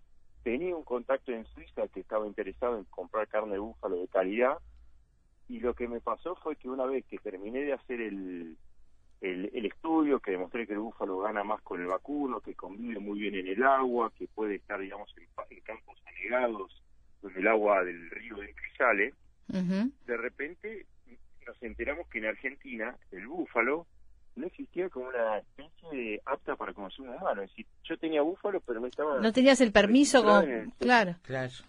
no estaba regi- la especie animal no, está- no existía en los registros, entonces no podía ni faenar ni comercializar carne de un animal que no existía, pero yo sí tenía los búfalos. ¿Y cómo se resuelve eso? Y con la patada de Senasa y algo más, como se ve en la película. Carta, documento, acciones legales en Senasa, porque yo iba a Senasa digo, pero ¿cómo no puedo faenar búfalos? Y poner en, en la carne, en el envase, que diga carne búfalo, si tengo los búfalos en el campo. Y si lo, lo, correcto es a un consumidor decirle lo que está comiendo, la proteína que es, el alimento que es, porque hay una cuestión de honestidad, de honestidad para el consumidor. Entonces, nada, fue una lucha con la burocracia estatal de Argentina. Eh, ¿Y cuánto demoraste? Porque eh, me imagino que eh, a, a- a todo esto se iban pasando los meses y se iba pasando el tiempo de faenar. Me imagino que algo- algunos habrás perdido, el, ¿no? el, el proyecto lo hice en el 2000, en el 2002 tenía pensado, previsto hacer la primer faena y de ahí hacer exportación. Y de repente nada, nos dimos cuenta no estaba ni, ni el protocolo de faena, ni de comercialización, nada. Entonces, al contacto Suiza, que yo ya tenía interesado, listo para comprar, pagar, recién pude llegar en el año 2007. Oh. Entonces, todo eso que habíamos pensado, que yo había de- delineado como para trabajar de una manera, y más en, en Argentina, un país como en Uruguay, que comemos cualquier cantidad de kilos de carne por año, Mm. que el- piensa tal vez el argentino el uruguayo una carne con cierto contenido de grasa intramuscular, de determinados atributos, la carne de búfalo, que la carne de búfalo es mucho más magra, es un poco más firme, eh, tiene prácticamente no tiene grasa dentro del músculo, era una cosa que además uno dice, a uno argentino, un uruguayo, uno dice búfalo, pi- piensa si es un bisonte, si es un dinosaurio, Sí, claro. lo desconoce. Pensamos en- un. Total desconocimiento, ni que hablar. Pensamos en las películas de Estados Uni- de Estados Unidos, en los búfalos corriendo con Exactamente. ¿saben cuántas, cuántas veces me han hecho una nota y después apareció en el diario la foto de un bisonte? Se me imagino. Entonces, había una cuestión cultural muy fuerte con la cual trabajar y yo por eso tenía pensado en Europa que era un mercado más idóneo para este tipo de proteínas. Y bueno, la burocracia argentina me llevó, digamos, a tener que esperar seis años para poder empezar a exportar. En el interín pude hacerlo en el mercado local con todas las dificultades que hubo, pero digamos, hoy, 20 años después, mirando retrospectivamente, eh, no tenemos duda que hicimos lo correcto porque hoy el consumidor busca productos más saludables, bajo contenido en sal, bajo contenido en colesterol. Y lo que yo aprendí en este transcurso es la importancia de producir y trabajar cuidando el medio donde estamos, el planeta donde estamos. Y en este sentido, el delta, que estará en Argentina, pero todo lo que es el río, el, el delta del Paraná, es el reservorio de agua dulce más importante de Argentina y Uruguay. Claro. Porque ustedes uruguayos también toman río, agua del río La Plata. Sí, sí, sí, sí. Toda esa agua dulce, que por ejemplo el 25% del agua de Sudamérica baja por el río Paraná, se purifica cuando pasa por el delta. Entonces esos juncos, en esa vegetación exuberante que tiene el delta, el agua pasa y se va limpiando para que cuando llega a Buenos Aires o a Montevideo esté más pura para poder ser potabilizada. Entonces, tenemos, el delta tiene una función, los humedales, lo que yo decía, es el segundo sistema, ecosistema en importancia de los servicios que le da a la humanidad, es importantísimo cuidarlo. Entonces hoy... ¿Y cómo afecta la 20 años cría, después, la, cría de búfalo, el, el ecosistema, en el sentido de de búfalo los, los nutrientes? lo que le lo que permite el búfalo es justamente no alterar el ecosistema, que el delta siga siendo delta, que siga teniendo agua, que siga teniendo juncos, y no convertir el delta en un mega emprendimiento en secarlo para hacer soja o en un Claro. emprendimiento para hacer un barrio Con agroquímicos, Hoy- etcétera. Exactamente, Sí. nosotros no usamos agroquímicos, no usamos fertilizantes, usamos muy pocos productos veterinarios. Aclaremos que el búfalo se, alimenta a pasto, además, ¿no? Solo a pasto. Ah, solo a pasto. Claro. Nosotros hacemos una carne 100% a pasto. Entonces, identificamos y logramos hacer eficiente una producción ganadera solo a pasto en el ambiente de- en, un, en un ambiente frágil como el delta sin alterarlo. El búfalo gana el doble de kilos que lo que gana un vacuno en el delta. Entonces, yo en vez de ganar 150 kilos, gano 300 con un búfalo. Entonces, ya está, no me expliquen más nada, es la mejor alternativa de producción de proteína roja para nuestra zona. Sí. Entonces, hoy que tenemos que preservar nuestro planeta y preservar los ambientes donde estamos, preservar la biodiversidad, tratar de usar, de generar el menor impacto en contaminación, agroquímicos, hay que buscar, digamos, producciones eficientes lo más naturales posibles. Y yo encontré una que genera 300 kilos de carne por año, en 20 meses. Comparamos no me expliquen más nada, es una, es una máquina de proteína roja. Comparémoslo con, con el, el- los- las vacas. Claro, comparando con las vacas, gana, gana el doble. Eh, Entonces, además, eh, la, mm, digamos que la investigación médica y científica eh, los ha beneficiado en el sentido de que se ha, comp- se, com- se ha comprobado que la carne de vacuna tiene una cantidad de grasa, de colesterol, de este de, de, de- de grasas malas, de trans, etcétera, y que la carne de búfalo tiene mucho menos colesterol, menos este calorías, más proteínas, lo mismo que Una la mejor- leche, una ¿no? Mejor relación, una mejor relación de omega. Nosotros para cuando hicimos esa determinación de la carne mandamos cerca de 700 kilos de carne para hacer distintos análisis. Hicimos publicaciones en revistas científicas internacionales con los resultados y demostramos que podemos producir una carne sana, natural, con bajo contenido en grasa intramuscular, bajo contenido en colesterol, alto en hierro y buena relación de omega. Por ejemplo, en Argentina comercializamos una hamburguesa que tiene un contenido de grasa no mayor a 5%. Cualquier hamburguesa convencional tiene entre un 15 y un 20. ¿Y qué pasa con el paladar? ¿Qué pasa con el paladar de los argentinos? Pienso en el de los uruguayos, que es el que conozco, ¿no? Este, el hecho de la carne pero- magra no sé si es lo que más nos gusta. El sabor Pero de la no carne. todos los Uh, Mira, una cosa es un asado, una cosa es un trozo de carne, pero hoy en día tenemos de repente eh, consumidores que han cambiado, digamos, sus, los sus parámetros, que buscan otras cosas, Sí, que sin han duda. entendido esto de, de comer distinto, que es un consumidor hasta más sofisticado y más consciente de lo que come y de que- dónde está producido el producto que come. Entonces hoy en Buenos Aires, por ejemplo, pro- y en Argentina proliferan los negocios de venta de productos orgánicos y naturales. Acá Entonces, también. Un consumidor, o, o, por ejemplo un padre, yo soy padre, tengo hijos. Yo trato de darle a mis hijos los productos lo más naturales y sanos posibles. Entonces uno cuando dice hamburguesa, en el común de la gente está no es lo más sano, porque tiene grasa, porque tal vez tiene harinas. De repente encuentra nos- nuestra hamburguesa 180 gramos de carne, solo carne, sin sal, sin grasa agregada, nada más que un 5% de grasa. Es una fuente de proteína roja buenísima y encima es rica pero no va al clásico paladar que dice dame un trozo de carne con grasa y, y monja.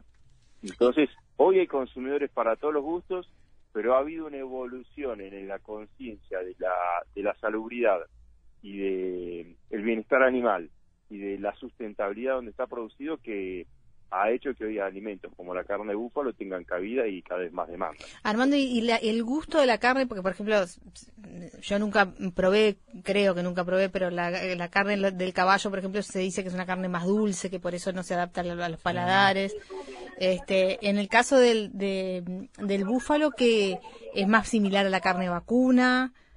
Sí, mira, es un bóvido, es una especie distinta porque Búbalo bubalis tiene distinta cantidad de cromosomas, pero si yo te pongo un trozo de carne de búfalo y un trozo de carne de vaca y no te digo nada, tal vez no te des cuenta, tal vez estás diciendo, bueno, era una vaca, era un animal más magro. Eh, ¿Sabes dónde está la mayor, donde yo noto por lo menos la mayor diferencia en el gusto es el menor contenido de grasa intramuscular.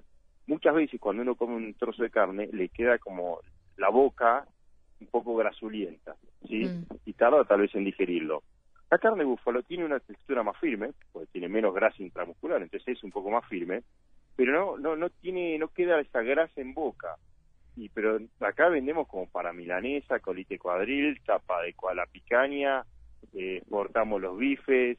¿Exportan a Uruguay? hace- No, No. hemos tenido varias de varias consultas, pero digamos, siempre mi objetivo fue Unión Europea y lo que son los bifes, los lomos, los cortes de primer nivel, en Argentina no los vendemos y los mandamos todos a Alemania, Suiza, Inglaterra. Bien. Eh, en Argentina vendemos colite cuadril, tapa de cuadril, peseto, bola de lomo, nalga, cortes, digamos, de un segundo valor económico, pero que acá tiene un consumo mucho mayor y que en Europa no lo tiene. Eh, Armando, eh, hablabas de los seis años de trabas burocráticas del SENASA en Argentina, que es el organismo que se ocupa de las políticas sanitarias, ¿no? A nivel nacional. Eh, Correcto. Lo que tiene que ver con alimentos. Tengo algunas preguntas de productores acá, no de búfalo, pero productores agropecuarios. Y este, y, por ejemplo, hay una preocupación por el riesgo que puede correr el estatus sanitario de un país en la medida en que incorporamos un animal no domesticable este, y Mm. exótico, digamos. ¿Esto es un problema? ¿Cómo se evalúa esto? ¿Cómo se, este, se, se piensa? Teniendo en cuenta que en Uruguay hay una cantidad de especies que han sido este, traídas y tiradas en el terreno, reproducidas y, y terminan siendo un problema y una complicación. Este, Sí, no es sí, el caso, claramente, pero, pero ¿cómo, cómo se No, no, esto? pero, pero, esperá, es decir, eh, yo he visto casos de búfalos en Amazonas y en otros lugares donde no se les ha dado el cuidado correspondiente y, y ha pasado a problemas, porque un búfalo te cruza nadando un río. Entonces, siempre que uno tr- introduce una especie que no hay experiencia o viene de afuera, hay hay problemas. Por ejemplo, en Tierra del Fuego, acá en, eh, algún loco puso castores y generó un desastre. Entonces, eh, no estaba, en el principal tema era una cuestión de, de que no estaba inscrito como para poder registrarse como alimento. No que no, no es que estaban pensando en el conflicto no que podía haber, digamos, en el terreno. Sí es muy importante que de repente que aquellas especies exóticas eh, tiene que haber un estudio muy profundo de parte de biólogos, ecólogos, digamos, no es solamente un- el producto, el, produ- el ingeniero pecuario, agrónomo, que sabe si va a producir o no va a producir, no, hay que realmente contemplar el impacto que genera en el lugar. Nosotros, por ejemplo, en el Delta estamos en mi campo, hacemos estudios con investigadores de Wetlands, que es la Fundación Internacional del Cuidado de los Humedales, hacemos inve- investigaciones, por ejemplo, ahí vienen becarias y ecólogas y cuentan a ver cuántos insectos hay de determinada especie, cuántas ranas hay en determinados momentos, le ponemos eh, rastreadores de GPS a ciertas búfalas para los movimientos que hacen, todo un estudio para ver realmente el impacto que generamos o no generamos en, en el lugar.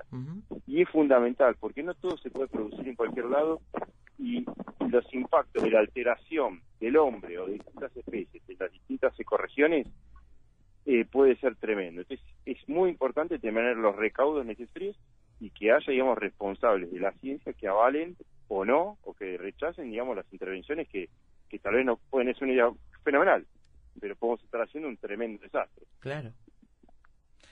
Eh, hablando del negocio, eh, tú decías, bueno, mencionabas varias ventajas, la cantidad que produce, la cantidad de, de producto este, que se extrae de allí. Este, también estaba leyendo, bueno, que, que tienen un, tenían un rodeo de unas 80.000 cabezas y que iba a seguir creciendo porque no se faenan hembras. Es un animal cuyos terneros no se destinan a feedlot, que es esa alimentación y engorde a corral. Este, y, y, y también tengo entendido que tienen un índice de reproducción más alto que el de los vacunos, ¿es así? Mira, el búfalo, yo ya perdí objetividad, pues soy un bufalero hace 20 años y es como un camino de ida, decimos los bufaleros. Es una especie tan noble, un animal tan tan noble, tan inteligente, eh, tan eficiente que realmente atrapa. El búfalo es un animal que puede vivir 20, 25 años, puede generarle terneros hasta los 20 años inclusive.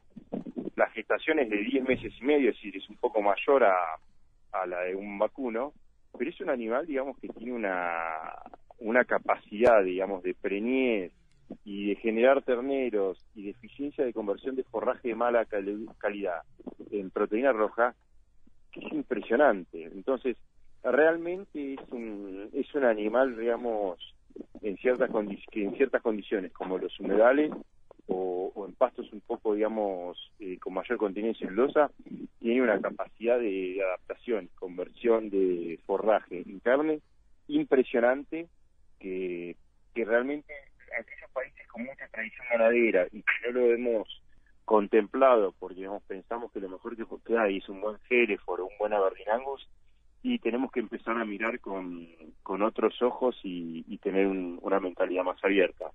Pues, por ejemplo, en todo lo que es eh, Brasil, eh, Colombia, Venezuela, Paraguay, Costa Rica, Cuba, la- lo que ha crecido la población de búfalos es impresionante, porque es un animal que genera triple propósito, trabajo, carne y leche. Entonces, es un animal que en condiciones de extremo calor o con, digamos, con pastos de no, no tan palatables o nutritivos como para un vacuno, el búfalo produce. Entonces, eh, esto hoy tenemos que ser lo suficientemente inteligentes y, y en mentalidad abierta para entender que no hay que hacer soja y vacas en todos lados, sino que hay que buscar de la vuelta por alternativas productivas, eficientes y sustentables en los ecos- ecosistemas donde estamos y que sean obviamente rentables económicamente. Pues ha habido muchas, por ejemplo, emprendimientos de hacer carne de avestruz o Mm. distintas cosas que después comercialmente no llegaron a destino. Pero en este caso el búfalo, nada, pudimos desarrollarlo con mucho esfuerzo y hoy, digamos, eh, tenemos una buena comercialización en Europa, hemos logrado un buen producto, pero digamos, a fuerza de trabajo y coherencia en, en el trabajo a campo y después comercial.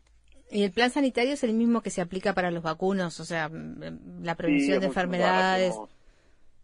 Aftosa, brucelosis, algún antiparasitario, aplicación de algunos minerales, pero por ejemplo en verano nosotros no, no, no, no damos remedios contra la mosca de los cuernos. Ujú. que en un vacuno un, un productor ganadero gan- gasta mucha plata y genera resistencia a la mosca. Y eso no, no lo afecta. No, porque se sumerge en el agua, porque se embarra, entonces se defiende de los ectoparásitos de una manera distinta como lo hace el vacuno. Entonces, es muy similar al vacuno, tiene un comportamiento similar, pero es mucho más inteligente, más ágil eh, y necesitan tener ciertos resguardos en lo que es, por ejemplo, el acceso franco a- al agua, porque un búfalo se te va nadando. Claro. Eh, ¿Necesita un personal capacitado para el, para el manejo? Este, esto hubo No, que hubo... necesita personal que le tenga paciencia, ganas de aprender y de no y que no sea el clásico gaucho que piensa que al animal se le gana con fuerza y con lazo. Eh, yo no, he tenido malas experiencias en algunos campos porque el, el, personal no se adaptó, le quiso ganar con, con fuerza y un búfalo no se le gana con fuerza. Pero es decir, para que eh, pensemos que los búfalos en la India los tienen en las casas. Hay tambos de búfalas en Brasil, en Italia. Es, es un animal de una mansedumbre tal que es extraordinario. Te, es inteligente. te confieso no que estoy... eléctrico. Claro. Te confieso que estoy viviendo una, una contradicción que no tiene solución en este momento, ¿no? Porque estás hablando ver. y estás hablando ver, de pues. características de nobleza, de no sé, de comportamiento de un animal que lo estamos usando para comerlo Eh, y sí. para digamos. Pero eso, bueno, yo me gusta el rico asado y me encantaría probar la carne de búfalo, no quiero ser deshonesta en esto. De todas maneras me genera una contradicción esta conversación que no tiene ninguna solución, porque estoy viendo un animal al que le estoy tomando cariño, este, como Porque, individuo. porque y que- tú, tú hablas este, con, con cariño sobre el animal, Armando. Seguro. Eso le pasa. Es de una nobleza, es de una Yo- inteligencia. yo vení, que te, vení que te faeno y te vendo. ¿viste? No, no sé, me cuesta un poco. Mirá, hay, hay, que, hay que tener la capacidad de abstraer. Yo voy a las faenas y a, las, a los deportes para ver las producciones. Eh, y he aprendido, lo hice en un momento porque tenía que ver con el proceso. Iba muchas veces a lo que es el cajón de noqueo, antes de la degolladura. Sí. Eh, y ese es el único paso que hoy ya no voy. Mm, Pero después uno ya lo mira, digamos, con no por ser sanguinario, pero nada. Uno No, yo generar te- alimentos, alimentar a gente, es Lo que, yo lo quería Pero decir sí. para exorcizar un poco esta, esta sensación que No, tengo, no, nada más. Lo, lo bien. Me- al principio me costaba, las primeras jabolas me costaron, te digo. Después ya se nota que me cure Me como los imagino. médicos. ¿Qué carácter, los que los que nos gusta el- los canales gourmet, la, ¿no? La, la- toda la este, la preparación de la comida y vemos televisión y leemos libros y miramos, nos damos cuenta que hay una una nueva este elemento en la mesa que es por lo menos el queso de búfala, la mozzarella, de, de búfala. ¿Qué características tiene la leche? Eh, y te- tenemos entendido que tiene muy buenas también condiciones este, con respecto La- a, a lo alimenticio. La, la- la mozzarella original, la mozzarella original es de leche de búfala. ¿Por qué? Claro. Una buena mozzarella de leche de búfalo no tiene nada que ver, nada que ver con una mozzarella de leche de vacuna. El contenido en, en sólidos, proteínas y grasas especialmente de la leche de búfala triplica el contenido de una leche vacuna. También es cierto que una vaca puede dar 30 40 litros y la búfala da 9 10 litros. Mm. Pero la composición lipídica de la leche de búfala hace que esa maravilla, que es una mozzarella, una burrata, eh, tenga una suavidad, una capacidad de retener agua, que sea un producto fresco, hermoso, es espectacular. La, la leche búfala es, es, es, es el oro blanco, como le dicen algunos. Es realmente un producto totalmente diferenciado y, y, y muy, muy requerido en el mundo, pero vuelvo, tiene una diferencia comparado con la leche vacuna y con la mozzarella vacuna que no, no tiene Claro, nada que ver. producción, sí, también. ¿Qué posibilidades tiene Uruguay? Nosotros estábamos leyendo acá que hay un, una especie de, le llaman Hernandarias del búfalo en Uruguay, en, en Artigas, que hizo un emprendimiento pero no lo comercializa, digamos, ¿no? Este, no sé, ¿qué posibilidades tiene nuestro nuestro campo para emprender la cría de búfalo? Lo mismo que, mira, yo te diría, bueno, no lo mismo, pero tiene, sin duda, tiene, digamos, potencial, como algo potencial tiene Argentina. Argentina tal vez tiene más zonas húmedas y bajas que ustedes, pero tranquilamente en Uruguay ustedes pueden estar pensando en un buen tambo de búfala para hacer un producto, digamos, delicatessen, por lo Montevideo, un tambo, digamos, no, no, no tiene los mismos requerimientos que tiene la producción extensiva de carne que hacemos nosotros y tranquilamente pueden hacerlo. Lo que tiene Uruguay, nosotros hemos evaluado más de una vez la exportación de búfalas a Uruguay. Uruguay tiene eh, una seriedad y una rigurosidad del sistema sanitario, del servicio sanitario muy importante que hace que uno no pueda llevar búfalas así nomás. Entonces, digamos, digamos, para bien de los uruguayos y de los productores uruguayos, tienen, a, mi juicio, un servicio sanitario muy muy bueno, muy competente. Digamos, si uno hiciera la correspondiente cuarentena y demás cosas, tranquilamente podría estar pensando en tener búfalas y tener un buen tambo para elaborar una buena mozzarella y, y producir un producto distinto para el mercado uruguayo. Bien.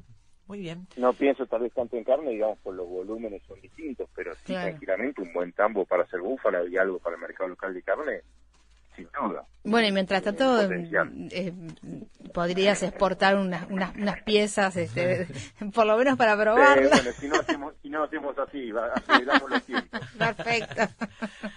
Bueno, eh, Armando, ha sido un gusto conversar contigo. Gracias por hacer el esfuerzo, además de, de encontrar un ratito hoy, que sabemos que está complicado. Este, Felicitaciones por el emprendimiento también, hay que hablar. Y bueno, y po- podés trabajar con Marcelo Piñeiro cuando quieras. y así ya. este, No, con Coan. no, no, digo hago Ah. yo con Marcelo Con Piñeiro. Piñeiro, lo- así lo- ya lo- mi error no es tan grave. Ah, está, está, está bien, perfecto. Así ya mi error no es tan grave. Voy a, modificar, voy, a, voy a modificar mi currículum ahora. Muchas gracias. Mu- muchísimos, muchísimas gracias a ustedes por el interés y, y el tiempo de, de poder compartir esta esto que no, no es solamente una cuestión comercial, sino digamos una una pasión por cuidar el lugar de donde somos y, y generar un producto Se distinto nota, para se para nota la que hay pasión ahí, se nota, sí. Gracias, Armando. Muy buenas tardes, gracias. Hasta eh. luego. Amigos, Armando Cadopi, licenciado en Tecnología de los, de los Alimentos y productor de búfalos en las islas del Delta del Ibicuí, en Entre Ríos. Vengo empujando de lejos como